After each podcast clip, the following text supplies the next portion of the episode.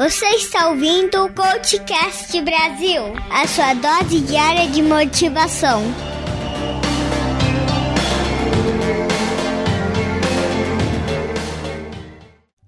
O que passa na televisão atualmente? Me digam, qual o seu programa de domingo? O que, você faz?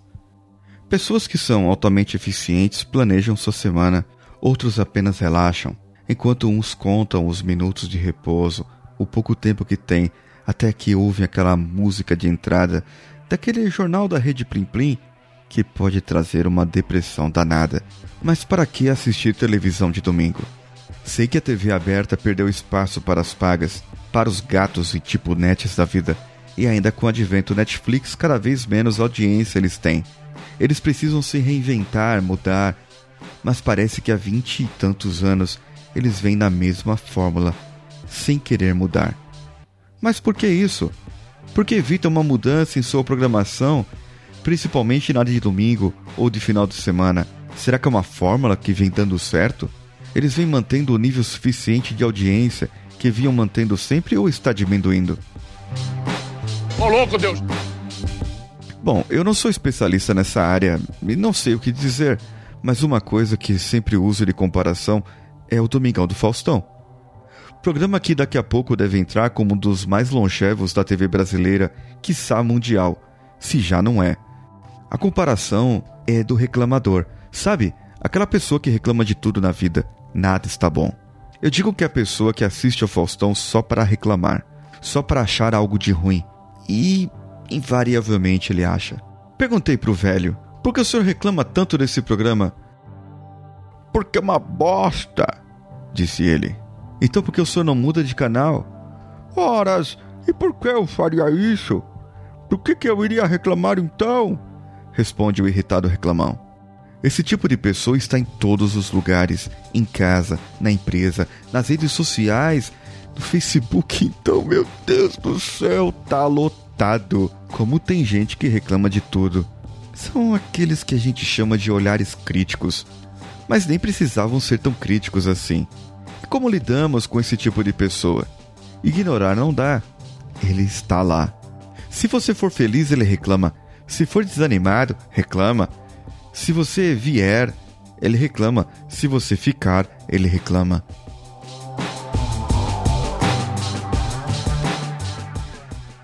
Mas já parou para pensar que você precisa dessa pessoa exatamente do jeito que ela é?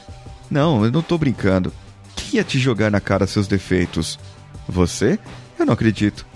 Tudo bem, talvez você seja o tal crítico de tudo e de todos. Mas mesmo assim, ter senso de autocrítica é mais difícil e uma das respostas que mais nos embananamos nas entrevistas de emprego padrão. Quais são seus pontos fortes e quais são seus pontos fracos? Então, se você tiver o crítico junto contigo, você pode dizer certinho quase todos os seus pontos fracos, porque é essa característica dessa pessoa. Apenas aponta os defeitos e nunca suas qualidades. Então, pelo menos você saberá onde melhorar, certo?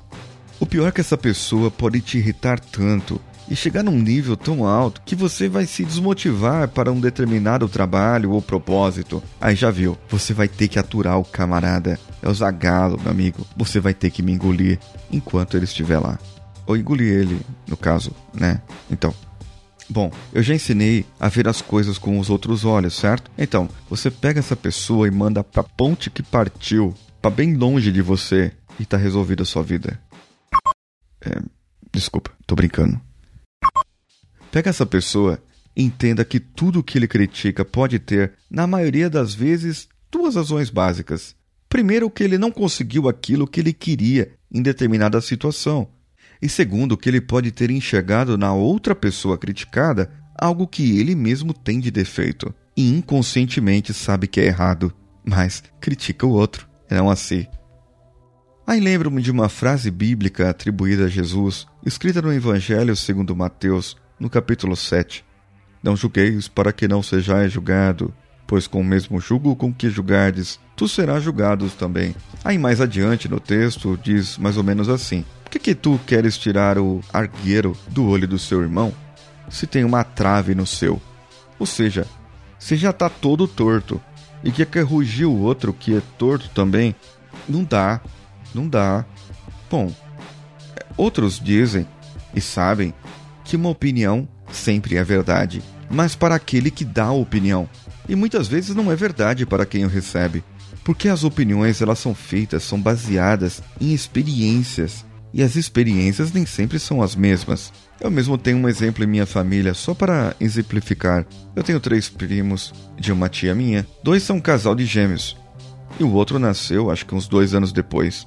Pois vejam só, todos foram criados na mesma casa, sobre o mesmo teto, com os mesmos ensinamentos religiosos, entre outros, porém cada um absorveu as suas experiências, que lhes foram comum, de formas diferentes.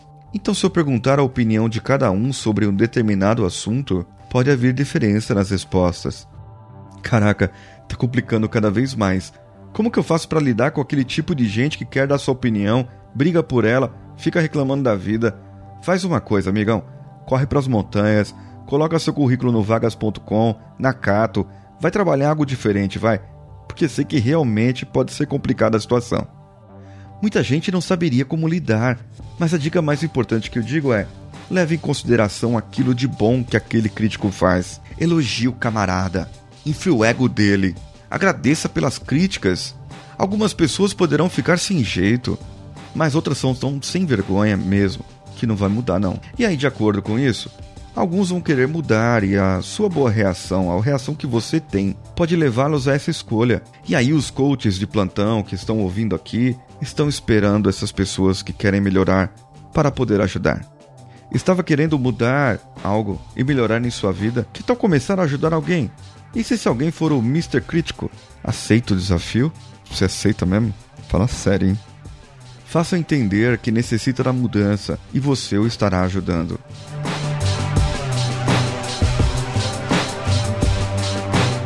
Hoje é realmente um dia especial, completando um mês de treinos e textos. Nem eu sabia que teria tanto para falar e que conseguiria chegar tão longe.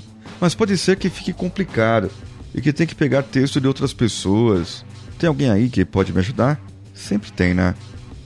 Dias assim, quando a gente faz uma medição ou termina um período, são bons para relaxar e pensar se tudo está valendo a pena. E quando você olha para frente lê os comentários das pessoas que escreveram no seu site, no iTunes, ou mandaram por e-mail ou no Telegram, você diz sim, vale a pena e devo continuar sempre. Por isso, meu amigo, não deixe de mandar seu feedback para nós.